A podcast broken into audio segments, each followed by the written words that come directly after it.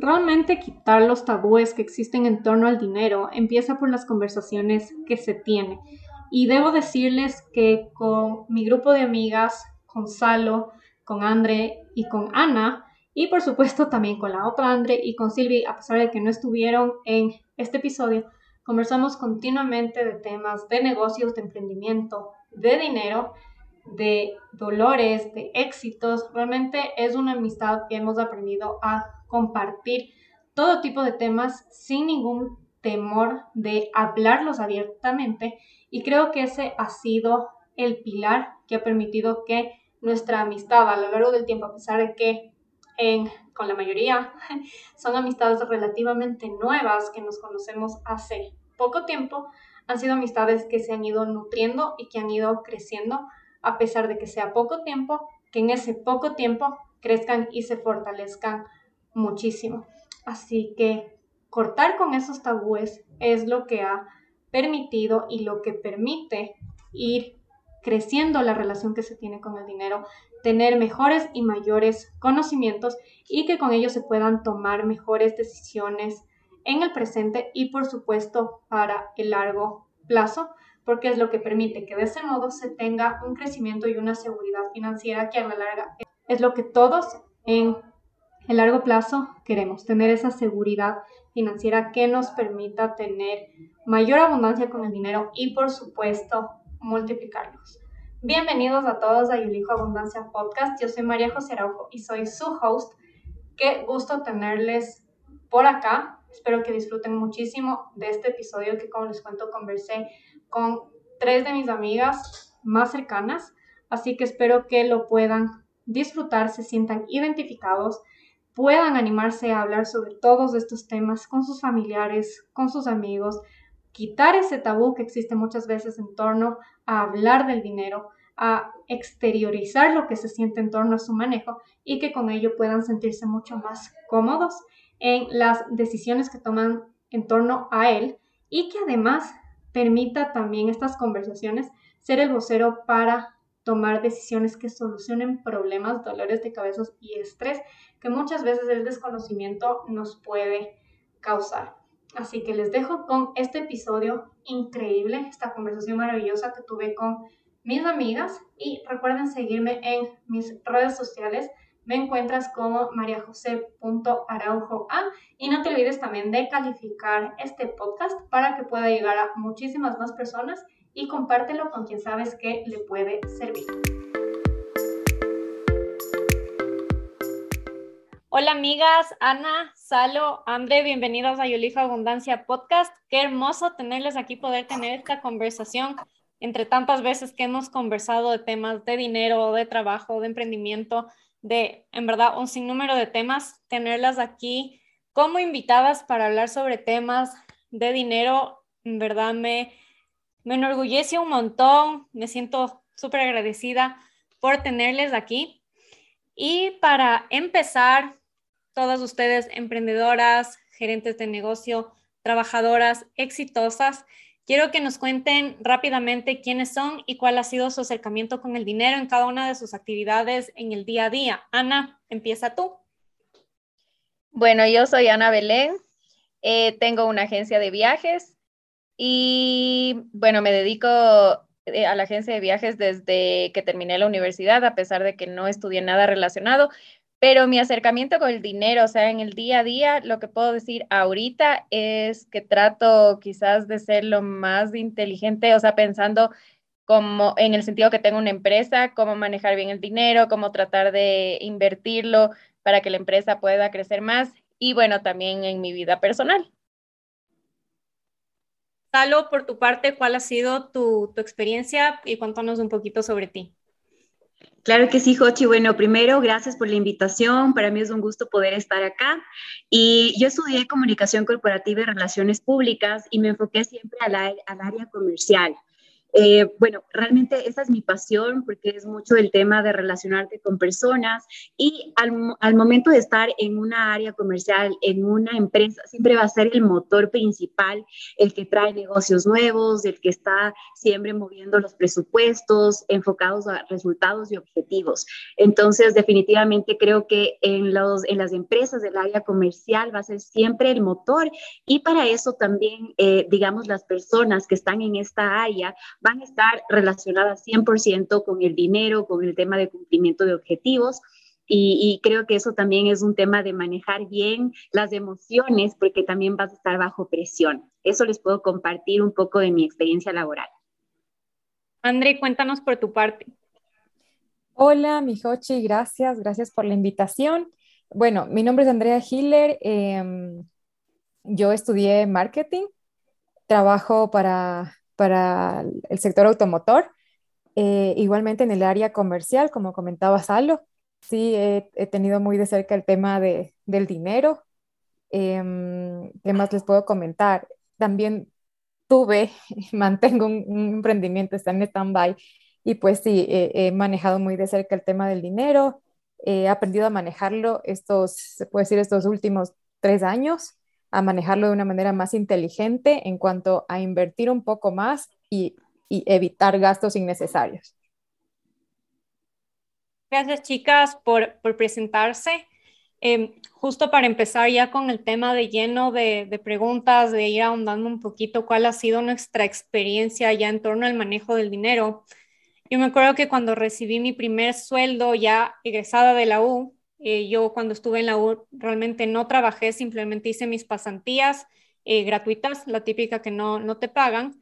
Y cuando yo empecé mi primer trabajo, ya cuando salí de la U, me acuerdo que me llegó el rumor que ese primer sueldo hay que gastarlo todo.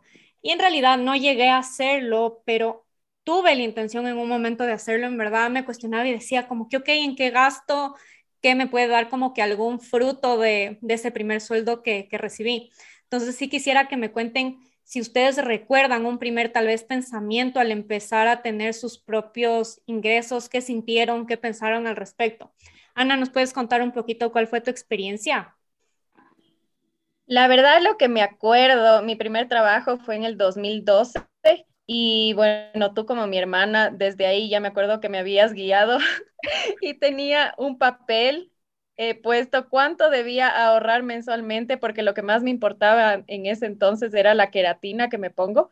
Entonces ya tenía esquematizado cuánto debía ahorrar mensualmente para que cuando llegue la queratina cada tres meses ya tenga el valor completo y no me estrese. Y bueno, eso recuerdo de mi primer sueldo. Entonces, como ya te tenía a ti como guía, ya sabía que no, eso de gastarse por completo era falso. Entonces no lo hice. Y creo que ese fue como mi experiencia en el primer trabajo. Chistoso, no me acuerdo haberte dicho eso en el 2012, pero buen punto de referencia. Salo, ¿te acuerdas tú tal vez de algún primer pensamiento eh, cuando empezaste a tener ingresos? Creo que tú sí trabajaste cuando, cuando estabas todavía en la U, entonces tal vez tu experiencia fue otra.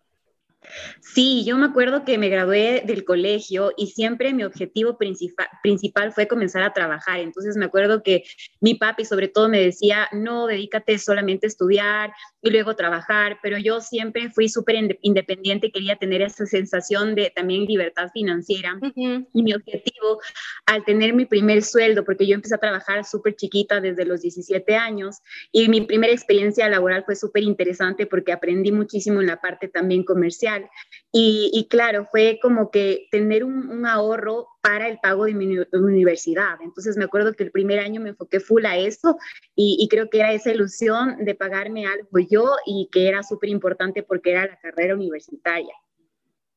Wow, en verdad me parece tan meritorio todo, todos los logros que tú tuviste en ese sentido, porque empezar a trabajar desde los 17 años y tú misma costearte la, la, la universidad creo que es wow, un tema bastante, bastante fuerte y que creo que por lo menos a veces en nuestro medio no se lo palpa tan de cerca, a veces nos manejamos un poco con los famosos créditos estudiantil, estudiantiles, entonces ya saber de cerca que hemos tenido ese tipo de experiencias, creo que sí marca como que un punto de, decir como que, ok, tuvimos ciertas experiencias con el dinero que a la larga sí creo que forjan tus decisiones y tu relación con, con el dinero. Respecto ya a temas familiares, ¿recuerdan tal vez eh, qué vieron en sus familias en torno al manejo del dinero que de algún modo les pudo haber marcado a cómo iniciaron a manejar eh, su dinero? En tu caso, Salo, desde súper chiquita.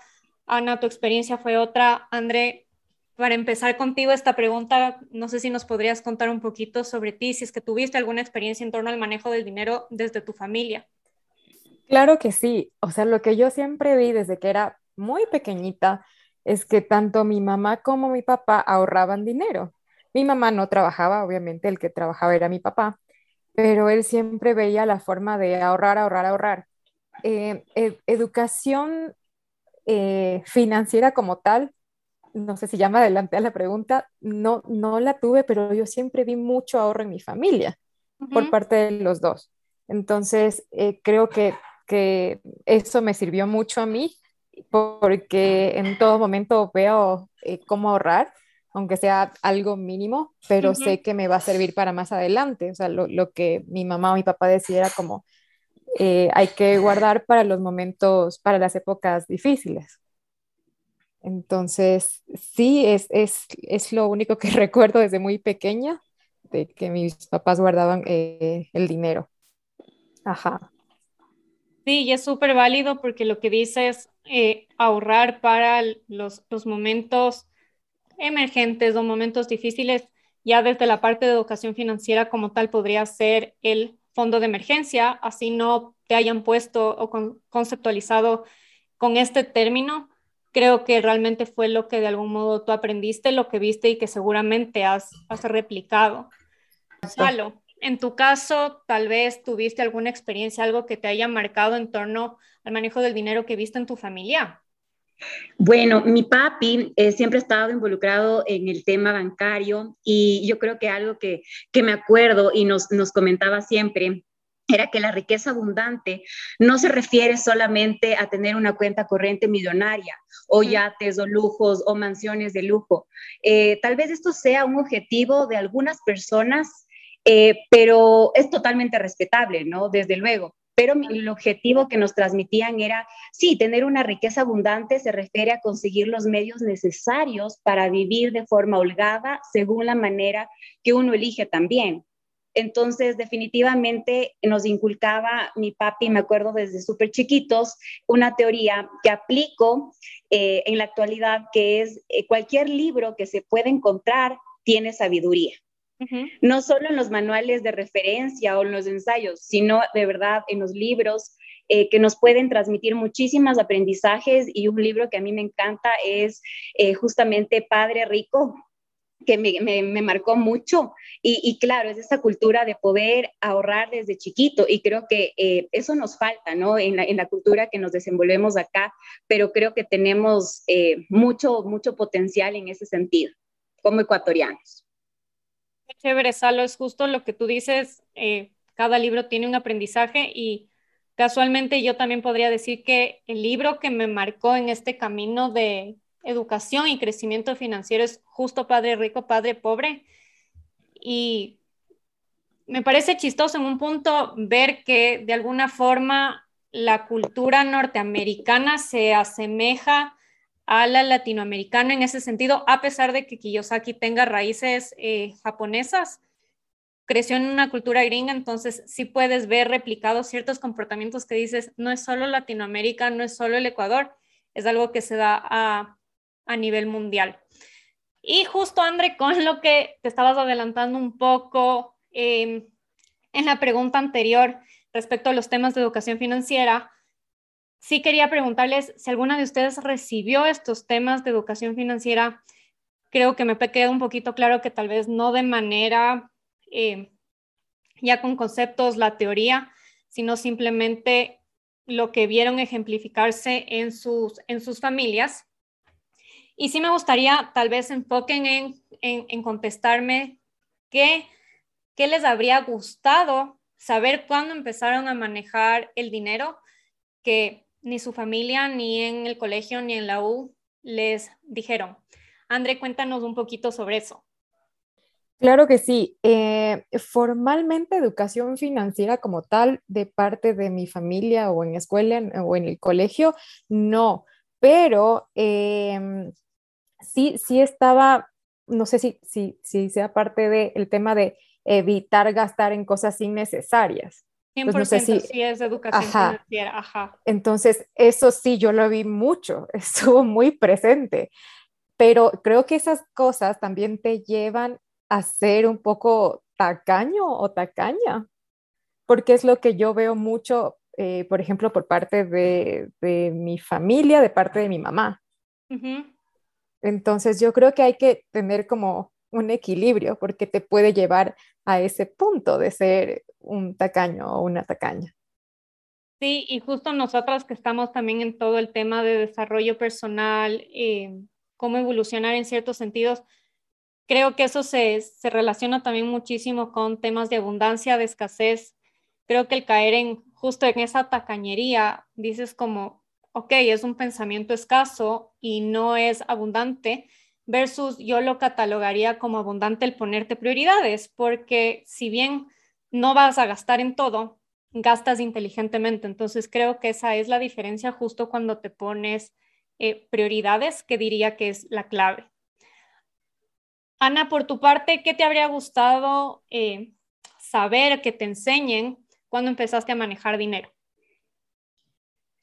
O sea, más, más que cuando empecé a manejar dinero, yo creo que pienso en el colegio, o sea, desde súper pequeña, en mi familia, y la verdad nunca recibí ninguna educación financiera. Entonces pienso que sí me, hubiese, sí me hubiera gustado que haya en el colegio, en mi familia, algún tipo de educación, porque no, no tengo como ninguna, ningún recuerdo y la verdad empecé más o menos, o sea, mis recuerdos son como ya les dije, más o menos por el 2012, o sea, que recuerdo que tú ya me empezabas a, decir más o menos como no, ahorra, planifica, eh, puedes llegar a pagar las cosas sin como estresarte. Entonces, como empecé recién más o menos en ese año a, a tener una cierta educación. Entonces, pienso que si desde antes hubiera tenido otro tipo de educación, también habría aprendido cosas diferentes, me habrían servido más, pero bueno, o sea, desde que aprendí, desde que me enseñaste un poco, ha ido todo como surgiendo de mejor manera, pero sí creo que es súper importante que desde pequeños nos, nos inculquen todo esto de la educación financiera. Sí, totalmente creo que sí es algo que, sobre todo a nivel América, Creo que falta muchísimo. Tengo entendido que en Europa sí se maneja un poco el tema de educación financiera, aunque tal vez no a los niveles que todos quisiéramos, pero creo que ya tener ciertas bases puede ayudar mucho. ¿Cuál dirían que puede ser un acierto y un desacierto al momento de manejar dinero? Salo, cuéntanos cuáles dirías que son para ti. Creo que un acierto importante ha sido el entender que no solamente es bueno obtener dinero, sino mantenerlo en el tiempo. Y también considero un acierto tener este fondo de ahorro que puedas tú programar cada mes también para tus gastos personales. Y un desacierto, considero el tema del manejo de mi tarjeta de crédito. O sea, definitivamente yo creo que si no sabes manejar correctamente tu tarjeta, va a crecer como una nube sin control y de verdad, o sea, el tema de pagos mínimos, ya tú luego nos, nos explicarás porque tus podcasts son súper interesantes y, y, realmente me han ayudado un montón en ese sentido, pero creo que sí ha sido un desacierto el tema de la tarjeta de crédito. Ana, por tu parte, ¿cuáles dirías un acierto y un desacierto? Un acierto, yo creo que desde hace algunos años que empecé a manejar eh, mis ingresos mensuales súper organizados. Tengo como un Excel que gracias a ti aprendí como a poner cada rubro, ir ahorrando para cualquier tipo de, gasto, digamos, o sea, por ejemplo, para, el, para la salud o para un viaje. Entonces, creo que eso ese sería un acierto. Y un desacierto, igual comparto lo que dijo Salo. Que tuve un tiempo también que decía, ay, no pasa nada y la tarjeta, o sea, pagar con tarjeta de crédito no pasa nada y, y realmente no te das cuenta que sobre todo para mí, o sea, ese tema de pagar los mínimos es solo una bola de nieve. Y también creo que un desacierto es que si hubiera tenido una educación financiera desde mucho antes, hubiera podido ahorrar quizás para una casa, un auto. Entonces, ese también pienso que puede ser un desacierto. Sí, totalmente. Creo que diría que de los mayores desaciertos que tenemos a nivel cultural incluso es el tema de, la tarjeta de crédito. Diría que es como el, el talón de Aquiles de la parte de finanzas personales, porque realmente entre mis clientes ha sido el dolor de cabeza más grande el tema de la tarjeta de crédito, los intereses, el pago de los mínimos y justamente cómo las, las deudas se van haciendo una bola de nieve que el rato menos pensado no sabes ni siquiera cómo creció y a qué nivel estás pagando tasas de intereses tan altas porque ves en estados de cuenta y, les puedo decir, o sea, he visto de, de, clientes que superan los 500 dólares en intereses y no saben de dónde, de dónde salen esos rubros. Entonces, sí es impresionante. Y a pesar de que existan desaciertos, creo que son con estas piedras en el camino que vamos teniendo, a la larga lo que nos permite también tener los aprendizajes y educarnos si es que esa es la decisión que, que tomamos en nuestras vidas ya em, considerando que nosotras, y como lo dije al inicio, hemos sido un grupo de amigas que hemos hablado en realidad de todo, no, no nos ha costado incluso hablar sobre, sobre dinero abiertamente. ¿Qué tan importante para ustedes o qué tan importante han creído que el hecho de hablar sobre, sobre dinero, sobre emprendimiento, sobre negocios, sobre nuestros sueños incluso, nos ha permitido justamente adoptar comportamientos abundantes financieramente en cada una de nuestras vidas. Salo, ¿qué nos podrías contar tú por ese lado? Creo que es fundamental el hecho de poder también en tus círculos más cercanos eh, hablar abiertamente de este tema, porque creo que eso te ayuda a crecer mucho y aprender también. Eh, definitivamente yo creo que el tema de, de poder compartir experiencias, conocimiento, eh, te, ayuda y te abre muchísimo el camino en este sentido. Entonces, considero que deberíamos eh, en, la sociedad que, nos manejamos en nuestros círculos, hablarlo libremente, porque a veces cuando crecemos, tal vez nos dicen como que temas tabú, el tema político, religión, el tema económico, etcétera, pero más bien yo creo que eso nos permite realmente hablar de abundancia y, no solamente en el tema eh, económico, sino eh, el tema también de crecimiento personal, profesional, porque yo creo que eso también va mucho a la par y, y definitivamente poder compartir esas experiencias.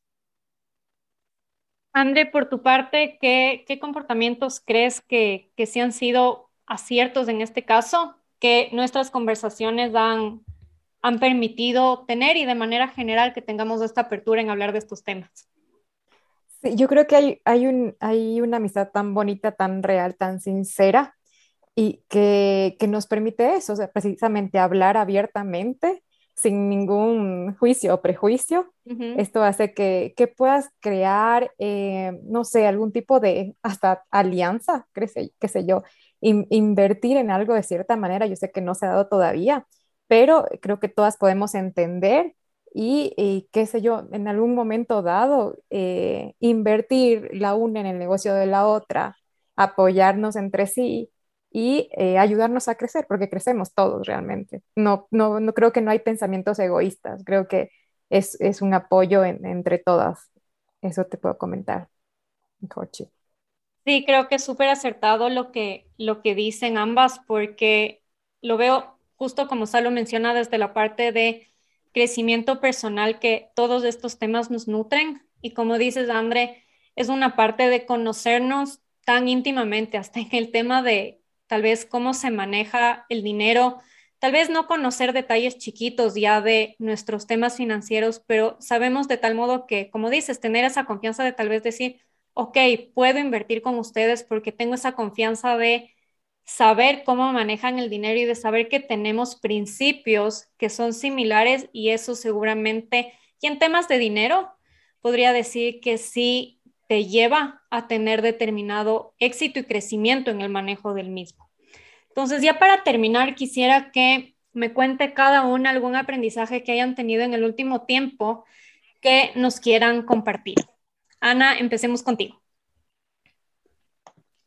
Eh, yo creo que el mejor aprendizaje que tuve desde los últimos años, porque no, es hace tanto que empecé a manejar este Excel con los rubros súper esquematizados que tú me enseñaste, entonces creo que ese ha sido el mejor aprendizaje porque de verdad es como que me llena de tranquilidad cada mes poder decir, ok, estoy ahorrando conscientemente por ejemplo, para el tema de salud, que si me llega a pasar algo o alguna eventualidad, así no sea algo grave, voy a tener como ese fondo.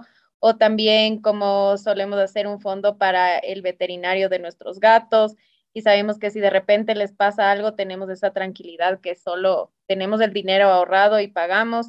Entonces creo que ese ha sido el mejor aprendizaje, eh, como tener esa conciencia de manejar mejor el dinero y también saber que puedes ir ahorrando o usando el dinero eh, de manera más inteligente para cumplir todo lo que tú quieres y que eventualmente llega.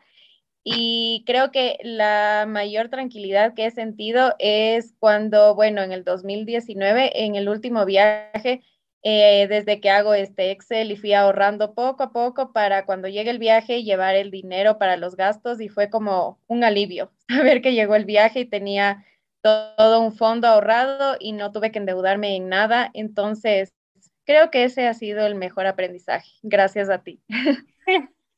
Sí, gracias. Y eso que yo no te enseñé a usar el Excel como tal, y es lo que sé decir también en mis cursos y a mis clientes, que el manejar un presupuesto es algo tan personal que si bien yo les puedo dar un formato bastante estandarizado, a la larga es algo que pueden ir moldeando y adaptándolo a sus necesidades y a lo que cada uno sabe manejar y es lo que a la larga tú hiciste. O sea, yo te enseñé las bases, pero tú misma estructuraste tu forma de manejo de presupuesto y es cuando se muestra también que las finanzas son flexibles y son adaptables. André, ¿cuál sería tu aprendizaje? Mi aprendizaje de este último tiempo fue el que, además de haber aprendido a ahorrar dinero, a darle un movimiento a ese dinero, a invertirlo para generar un poco más y crecer no solamente tener un ingreso eh, por parte de, la empresa para la cual trabajo, sino tener otro ingreso extra. Y eso me ayuda a seguir invirtiendo en otras cosas e no sé, para viajar, para, para comprar las cosas que necesito, un fondo para el tema de salud, como comentaba Ani, eh, para viajes, para, para gozo también, ¿no? Yo pienso que es eso y, sigo aprendiendo. Yo eh, reviso tus publicaciones en Instagram y digo, las voy a aplicar. Ya empecemos hoy día con esto, con esto, a usar menos la tarjeta de crédito. Y wow, o sea, sí creo que es súper importante plantearnos eh, eh, objetivos, metas y decir, quiero esto para esto y lo voy a lograr.